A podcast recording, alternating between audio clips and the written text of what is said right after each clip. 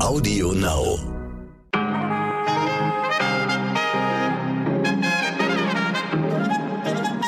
Liebe Zuhörerinnen, ich wünsche Ihnen einen guten Morgen an diesem Freitag, den 6. Mai. Ich bin Michel Abdullahi und hier ist für Sie heute wichtig mit unserer Langversion.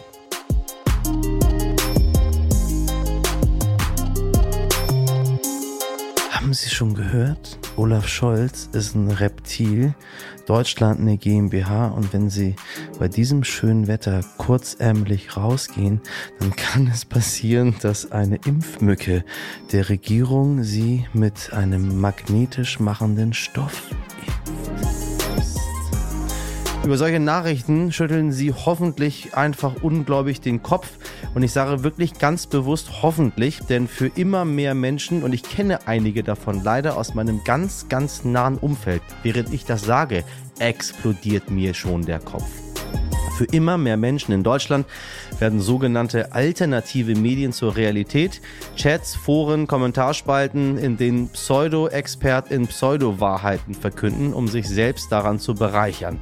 Mein heutiger Gast, der Journalist Hans Demmel, hat sich ein halbes Jahr lang in eben dieser Blase aufgehalten, freiwillig als Experiment.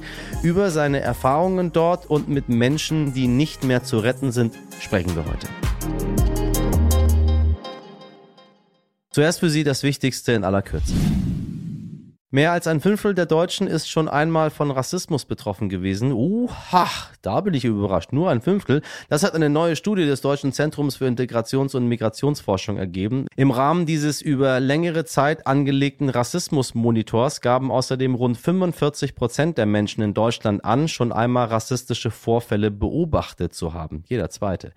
Wer Rassismus immer noch für ein Randthema hält, sollte sich das Ganze also mal ein bisschen genauer anschauen. Und der sollte vielleicht auch einmal einen Test Test machen, den die Harvard University entwickelt hat. In deren Implicit Association Test können Sie herausfinden, ob Sie womöglich rassistische Vorurteile in Ihrem Denken haben, die Ihnen gar nicht so bewusst sind. Lohnt sich, denn ich habe sie natürlich auch. Den Link finden Sie in den Show Notes. Manchmal braucht es eben doch nur einen Anruf, um sich wieder näher zu kommen, so auch bei Bundespräsident Frank-Walter Steinmeier und dem ukrainischen Präsidenten Volodymyr Zelensky. Beide telefonierten am Donnerstag miteinander und versuchten dabei Irritationen auszuräumen, die entstanden waren, als Zelensky Steinmeier nicht empfangen wollte. Und schließlich lud Zelensky Steinmeier und die gesamte deutsche Staatsspitze sogar nach Kiew ein. Damit sollte einer Reise jetzt ja nun nicht mehr im Weg stehen, oder, Herr Scholz? Eine kurze Ankündigung. Gestern haben wir mit einem Wissenschaftler über die Einführung eines allgemeinen Tempolimits gesprochen und er hatte eine, sagen wir mal, sehr unerwartete Position dazu. Und was ist dann passiert, meine Damen und Herren? Wie erwartet. Sie haben uns daraufhin mit Nachrichten und Widerworten überhäuft wofür wir Ihnen sehr dankbar sind. Wir sammeln und ordnen all diese Nachrichten jetzt einmal und gehen dann in der kommenden Woche noch einmal konzentriert auf die verschiedenen Standpunkte ein. Wie immer gilt auch hier, ich weiß, einige Sachen erhitzen die Gemüter. Bitte seien Sie nicht beleidigend, wenn andere Menschen eine andere Meinung haben. Hm? Das wäre sehr, sehr gut in allem, was wir tun. Und wissen Sie was? Vergessen Sie nicht, den Rassismustest zu machen. Manche verfolgen die Livestreams wie eine Daily Soap, anderen geht's total am Hintern vorbei. Warum sagen wir Hintern? Am Arsch vorbei. Eins kann man aber auf jeden Fall sagen, alle reden drüber, über den Gerichtsprozess zwischen Johnny Depp und Amber Heard. Damit sie mitreden können, habe ich meinen Kollegen, den Sternredakteur Jochen Siemens, einmal gebeten, uns den Fall zu erklären. Hallo Jochen, also Johnny Depp und Amber Heard stehen vor Gericht, nachdem sie sich ja eigentlich bereits gütlich getrennt hatten. Was ist passiert? Johnny Depp und Amber Heard haben 2015 geheiratet und haben sich 2016 schon wieder getrennt. Das war also eine kurze und auch sehr kernige Ehe. Denn im Scheidungsverfahren sprach Amber Heard damals schon davon, dass Johnny Depp sie misshandelt habe und dass sie geschlagen wurde.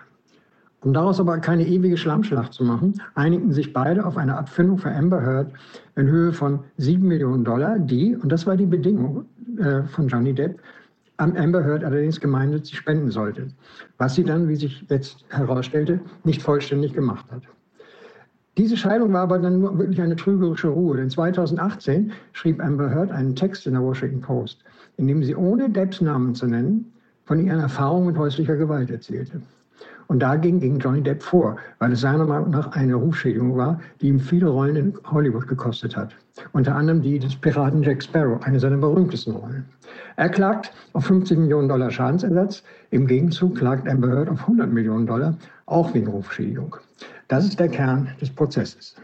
Hm, warum ist das jetzt so ein riesiges Thema? Wieso wird dieser Prozess so ausgeschlachtet? Es ist deshalb ein so großes Thema, weil dieser Prozess jeden Tag live im Fernsehen und im Netz zu sehen ist und die Anwälte eigentlich fast jede Minute dieser Ehe sezieren. Man erfährt da Dinge, die man eigentlich gar nicht wissen möchte.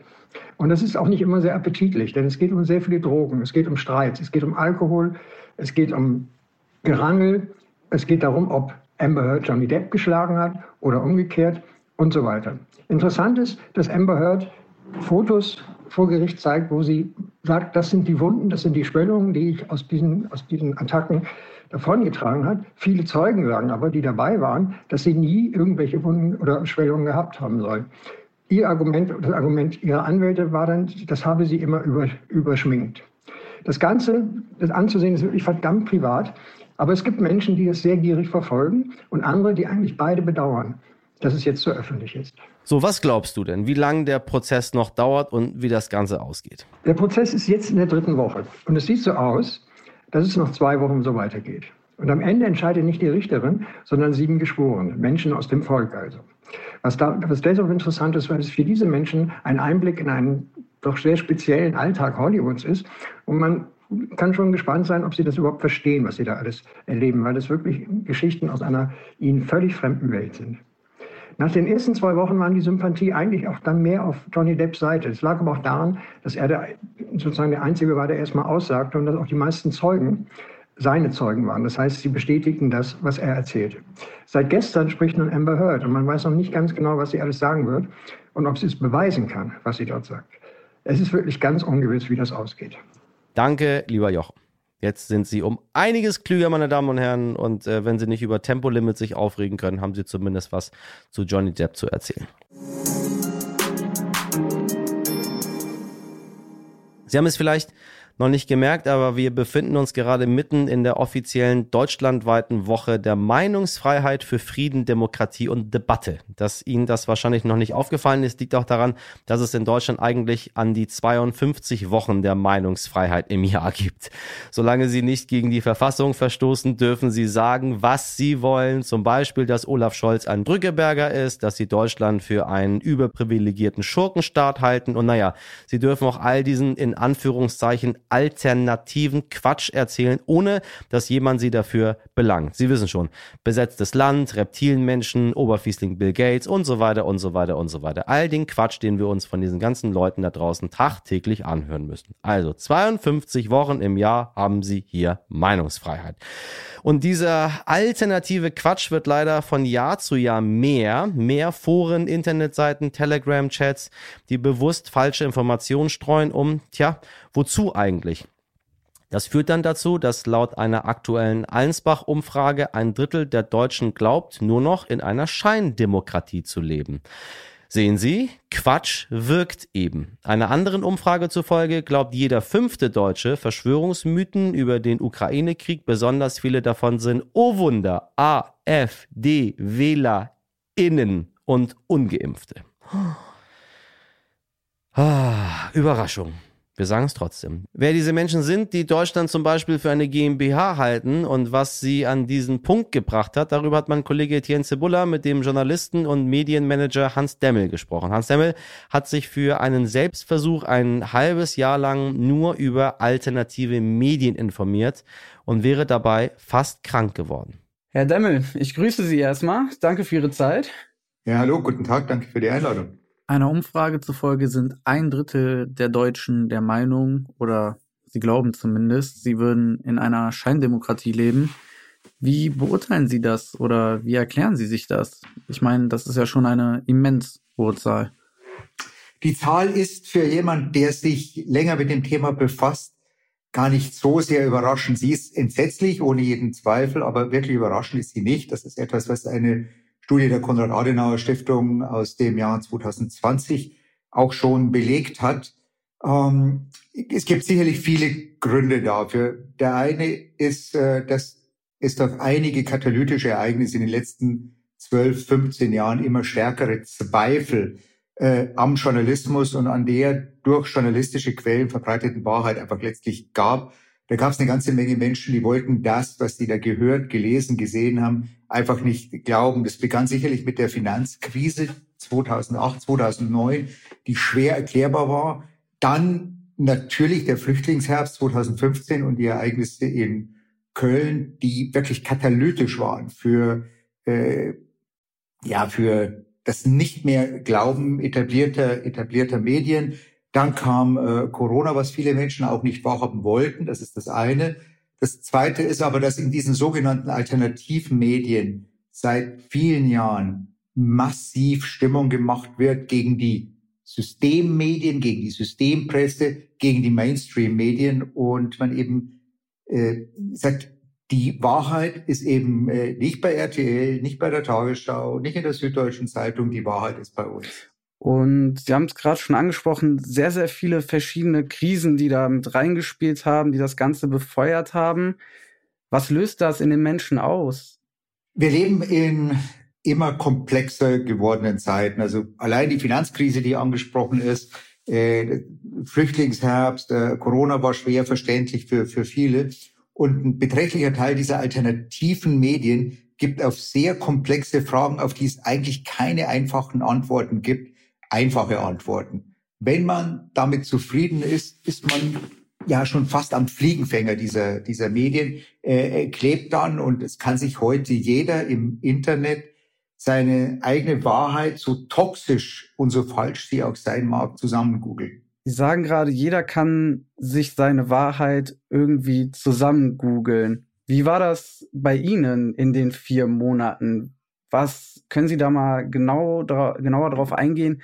Wie haben Sie das Ganze wahrgenommen und erlebt, wenn man wirklich sich nur vier Monate mit solchen Medien auseinandersetzt und informiert? Welches Bild wird da einem von Deutschland gezeichnet? Äh, ja, es ist nicht nur ein Bild von Deutschland, es ist ein Bild der Welt, äh, das letztlich äh, gezeichnet wird. Es ist völlig anders als das, was ich eigentlich bis dahin von diesem Land gehalten habe. Es ist ein nicht funktionierendes äh, Gemeinwesen. Es ist in der Tat sowas wie eine Scheindemokratie. Äh, Politik und Medien würden grundsätzlich lügen. Das heißt, die Saat, die der Begriff Lügenpresse vor äh, fünf, sechs Jahren gelegt hat, ist in der Tat aufgegangen. Das ist eine destruktive Grundatmosphäre. Irgendwann habe ich auch mal dafür den Begriff destruktiver Journalismus entwickelt. Es ist ein anderes Land als dem, als das, in dem ich lebe. Es ist ein Land, in dem eigentlich nichts funktioniert. Äh, Banken und Politiker unfähig und äh, korrupt. Äh, Journalisten würden letztlich alle lügen. Die Wahrheit würde sie ohnehin nur irgendwo im Internet bei diesen sogenannten alternativen Medien finden.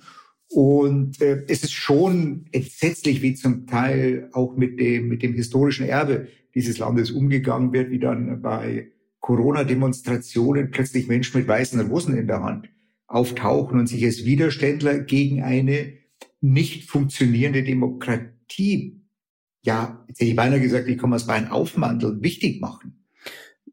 Haben Sie sich als Mensch dadurch verändert in den vier Monaten? Sind Leute aus Ihrem Umfeld anders mit Ihnen umgegangen? Haben Sie irgendwie erkannt, dass, dass Sie sich verändert haben? Es waren insgesamt fast äh, sechs Monate. Äh, ich muss jetzt bei mir dazu sagen, ich habe nach 40 Jahren Erfahrung in unterschiedlichen äh, Medienfunktionen schon so etwas wie einen Panzer gegenüber all diesen, diesen Lügen, diesen Beleidigungen, diesen, diesen Anwürfen. Ähm, ich habe bei mir aber selbst äh, festgestellt, festgestellt, dass ich um ein sehr Vielfaches misstrauischer äh, geworden bin mir selbst gegenüber, zum Teil sogar irgendwann mal beim Schreiben des Buches dem eigenen Text gegenüber nochmal versucht habe äh, nachzuvollziehen. Aber mein Panzer und mein Glaube an die Kraft und die Qualität etablierter Medien bei der ein oder anderen Kritik, die es immer gibt, war einfach letztlich stark genug, mich nicht abgleiten zu lassen. Aber mir ist seither völlig bewusst, mir ist seither völlig bewusst, dass jemand, der dies auch glauben will, was er dort liest, dies glauben kann. Bei mir hat wenn man so will, eher depressive und zum Teil wirklich ernsthaft depressive Schübe ausgelöst, weil es einfach unglaublich Angst machte. Da war es in der Tat so, dass mir Friedrich Köppersbusch, mein Co-Autor, und meine Frau immer mal wieder auch raushelfen mussten. Sie haben ja, Sie haben das gesagt, als Journalist halt einen gewissen Panzer. Viele Menschen haben das halt eben nicht. Ich glaube, das kommt halt auch daher, dass sie eben Journalist sind. Was muss man denn tun in dieser Gesellschaft? Muss es in Schulen vielleicht besseren Medienunterricht geben? Wie kann man das denn, wie kann man Leuten sowas antrainieren, einen gewissen Panzer kritischer zu sein mit Medien, mehr zu hinterfragen? Ich meine, wir leben in Zeiten von Desinformation und Fake News. Ähm, es gibt so diesen schönen Begriff der äh, Medienkompetenz, der sehr hochgehalten äh, wird und der ohne jeden Zweifel äh, auch Sinn macht. Das heißt also, schon in Schulen, schon bei jungen Leuten, die sich anders informieren als meine Generation, die noch mit äh, Zeitung und äh, zwei, drei Fernsehsendern aufgewachsen ist. Diese Generation, glaube ich, muss schon lernen, äh, zu, zu hinterfragen. Das Erste und das Wichtigste ist in der Tat, ist denn eine Meldung überhaupt plausibel? Kann das denn überhaupt sein? Äh, die zweite Frage ist, warum glaube ich das, was ich da lese, höre, äh, sehe? Glaube ich das, äh, weil ich der Quelle vertraue, weil ich die Quelle wertschätze, weil ich die Quelle kenne? Oder glaube ich das einfach nur, wenn es in mein eigenes Denkumfeld, in mein eigenes Denken passt, auch zu meinen eigenen Vorurteilen passt? Und wie schafft man es vielleicht Leute da, da wieder rauszuholen, wenn sie einmal in dieser, ich sag mal, Spirale von alternativen Medien drin stecken? Gerade wenn auch Leute eben, wie Sie gerade angesprochen haben, das unbedingt glauben wollen, was da passiert. Ich bemühe mich ja bei allen äh, Interviews um eine ja, eher positive Grundhaltung und will nicht äh, ganz so negativ in das Thema reingehen, wie ich es mittlerweile persönlich sehe. Ich persönlich glaube, dass Medienkompetenz schwieriger ist, als es, als es klingt. Trotzdem, trotzdem muss man es versuchen. Und die Frage, wie holt man, wie bringt man Menschen aus diesem Strudel, das ist ja in der Tat ein Strudel, der einen nach unten zieht, äh, wieder heraus. Da wird's dunkel. Da wird's in der Tat dunkel. Das wird unglaublich schwer. Es braucht eine hohe Resilienz. Es braucht eine hohe Kraft dessen, der jemand aus dieser Szene, aus dieser Denkfeld einfach letztlich heraus will, weil der gemeinsame Grundkonsens einfach verletzt ist. Das zweite, sie fühlen sich als intensiver Konsument alternativer Medien. Und es wird dort immer wieder auch äh, bestätigt als Teil einer besser informierten Gesellschaft. Also sie wissen die Wahrheit, die wahr ist. Und sie glauben sie, weil sie in ihr Denkschema passt. Das aufzubrechen ist, ist unglaublich, ist unglaublich schwierig. Und äh, viele, habe ja auch eine ganze Menge in der Zeit oder in der Zeit danach, äh, parallel dazu gelesen, viele Psychologen, die sich mit diesem Thema befasst haben, kommen zu einer ähnlich negativen Einschätzung. Es ist fast unmöglich, jemand aus diesem, aus diesem Negativstrudel wieder herauszuholen. Sehen Sie denn eine konkrete Gefahr, die von diesen Menschen, von den Konsumenten der alternativen Medien ausgeht?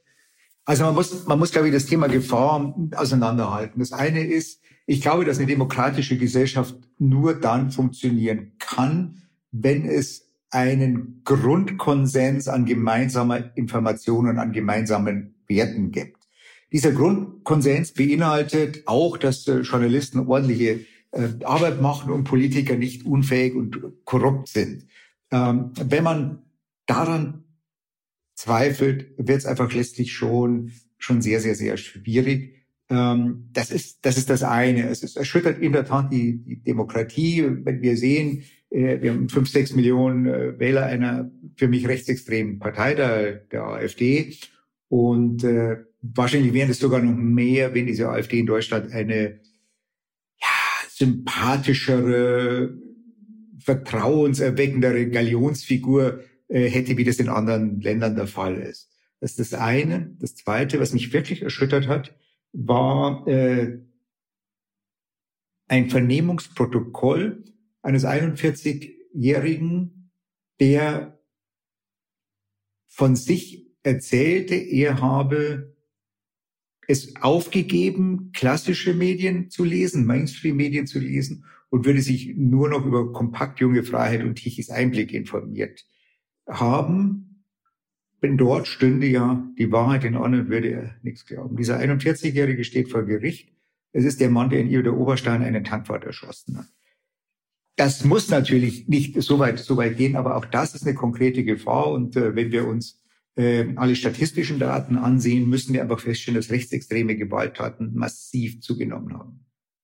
Also die eine Gefahr, Demokratie wird unterminiert und die andere Gefahr ist in der Tat äh, aggressive körperliche Gewalt von Menschen, bei denen diese, diese Texte, diese Saat auf ganz furchtbare Weise aufgeht. Aber wie spielt bei den Konsumenten dieser Medien auch hinein, wenn unsere aktuelle Politik eben auffällt mit Maskendeals, Mautdesaster, keine Verantwortung übernimmt. Wie spielt das alles da mit hinein? Weil dadurch, durch das aktuelle Auftreten von Politikerinnen, ähm, ja, stellt sich das doch ein, dass man immer weiter die, die vielleicht das Vertrauen verliert oder einem gezeigt wird, ey, das ist vielleicht doch ein bisschen korrupt. Also äh, es gibt Einzelfälle.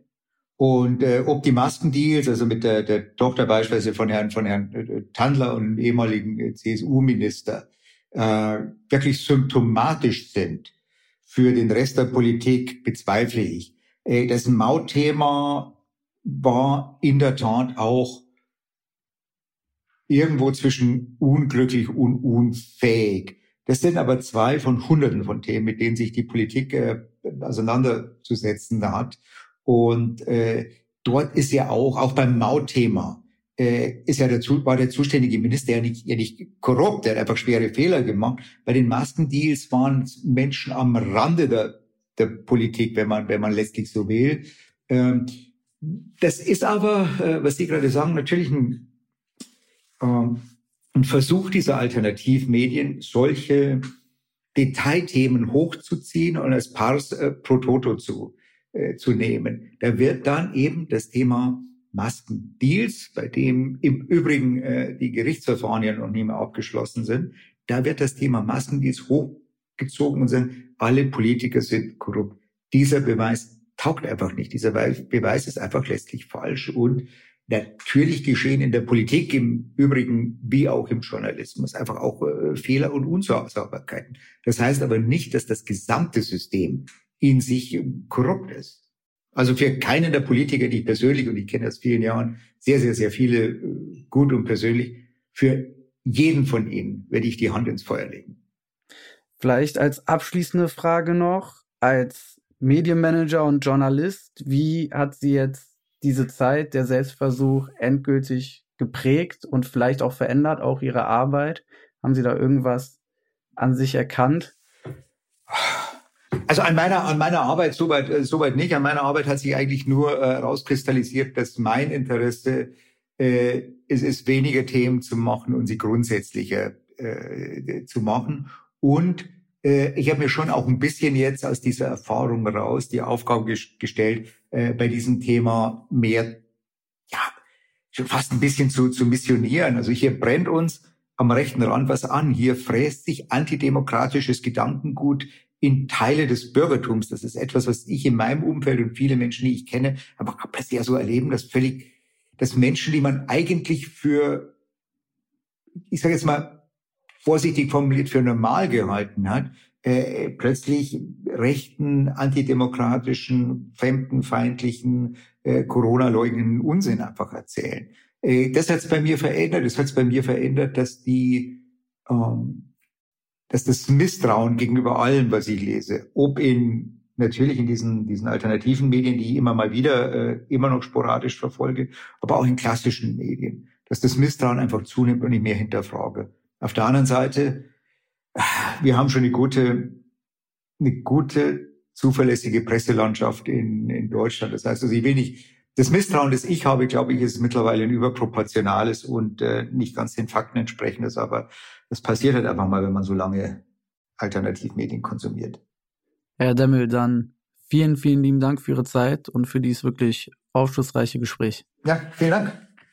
Also, liebe HörerInnen, Finger weg von alternativen Medien und hören Sie lieber Ihrem guten alten Michel hier zu, der Ihnen erzählt, wie das Ganze so läuft in der Welt. Nee, tun Sie mir einen Gefallen. Wenn Sie von Leuten Quatsch hören, sagen Sie denen bitte, dass das Quatsch ist, was Sie dort erzählen. Ich finde, das ist zumindest das, das Mindeste, was wir tun können. zu widersprechen. Immer und immer wieder zu widersprechen, wenn Leute einem Blödsinn erzählen, als wegzuhören. Und am Ende sehen Sie, was passiert. Ein Drittel der Menschen glaubt, wir sind in einer Scheindemokratie. Ein Fünftel glaubt an äh, irgendwelche Verschwörungsmythen und so weiter und so weiter. Also Propaganda wirkt immer. Kommt nur darauf an, wie lange sie angewandt wird. Irgendwann gibt's immer Menschen, die kippen dann doch hin. Und die wieder rauszubekommen und das Gleichgewicht wiederherzustellen, na dann Prostmahlzeit. Heute nicht ich. Das Wochenende naht, die letzten Mails sind geschrieben, wahlweise auch Briefe, ich weiß ja nicht, wo sie leben und die Kinder oder die Katzen, was immer sie möchten, treppeln schon und wollen raus. Doch dann ist da noch dieses eine Meeting um 17 Uhr. Zuhören, brav nicken, Zeit absitzen. Vielleicht kennen Sie es ja.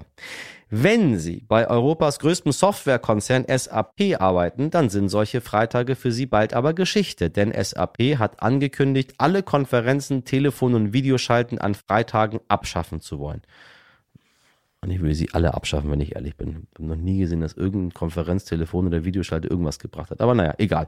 Was erstmal klingt wie ein verlängertes Wochenende, zielt aber vor allem auf Leistung ab, ist klar, wir sprechen immerhin vom Milliardenunternehmen SAP. Und so erklärte der SAP-Personalchef Yunusi, man wolle mit diesem sogenannten Focus Friday dafür sorgen, dass die Angestellten am Freitag intensiv an Dingen arbeiten könnten, also weniger Ablenkung, mehr Effizienz. Das gibt Abzüge in der B-Note, liebe SAP-Leute. Im Grunde ist das Ganze aber dennoch irgendwo so ein bisschen eine gute Idee. Und man kann seinen Job, ja, habe ich gehört, ja auch sogar lieben, dass man gerne das macht, was dort ist. Aber höre ich nur, habe ich nur vom, vom, vom Hören sagen. So.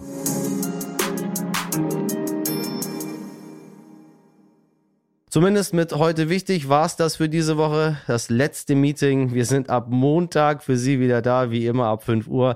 Bis dahin empfehlen Sie uns, bewerten Sie uns und schreiben Sie uns an heute wichtig at stern.de, meine Damen und Herren. Und Sie wissen immer noch, Sie können immer noch für den Publikumspreis äh, beim Deutschen Podcastpreis abstimmen. Link dazu.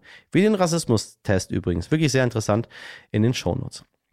Und wenn Sie in Schleswig-Holstein wohnen, dann nicht vergessen, am Sonntag ist noch ein anderes Voting, nämlich das für Ihren Landtag. Und egal wo Sie sind, am Sonntag, da ist Muttertag. Mama, I love you. Schon mal im Vorfeld jetzt hier gesagt. Meine Redaktion, mit der ich auf freitags um 20 Uhr noch konferieren würde und teilweise auch sogar tue, nein gelogen, bestand heute wieder aus Sabrina Andorfer, Mirjam Bittner, Dimitri Blinski, Etienne Cebula und Frederik Löbnitz, meine Damen und Herren. Produziert wurde diese Folge von Wei Quan. Wir hören uns Montag wieder.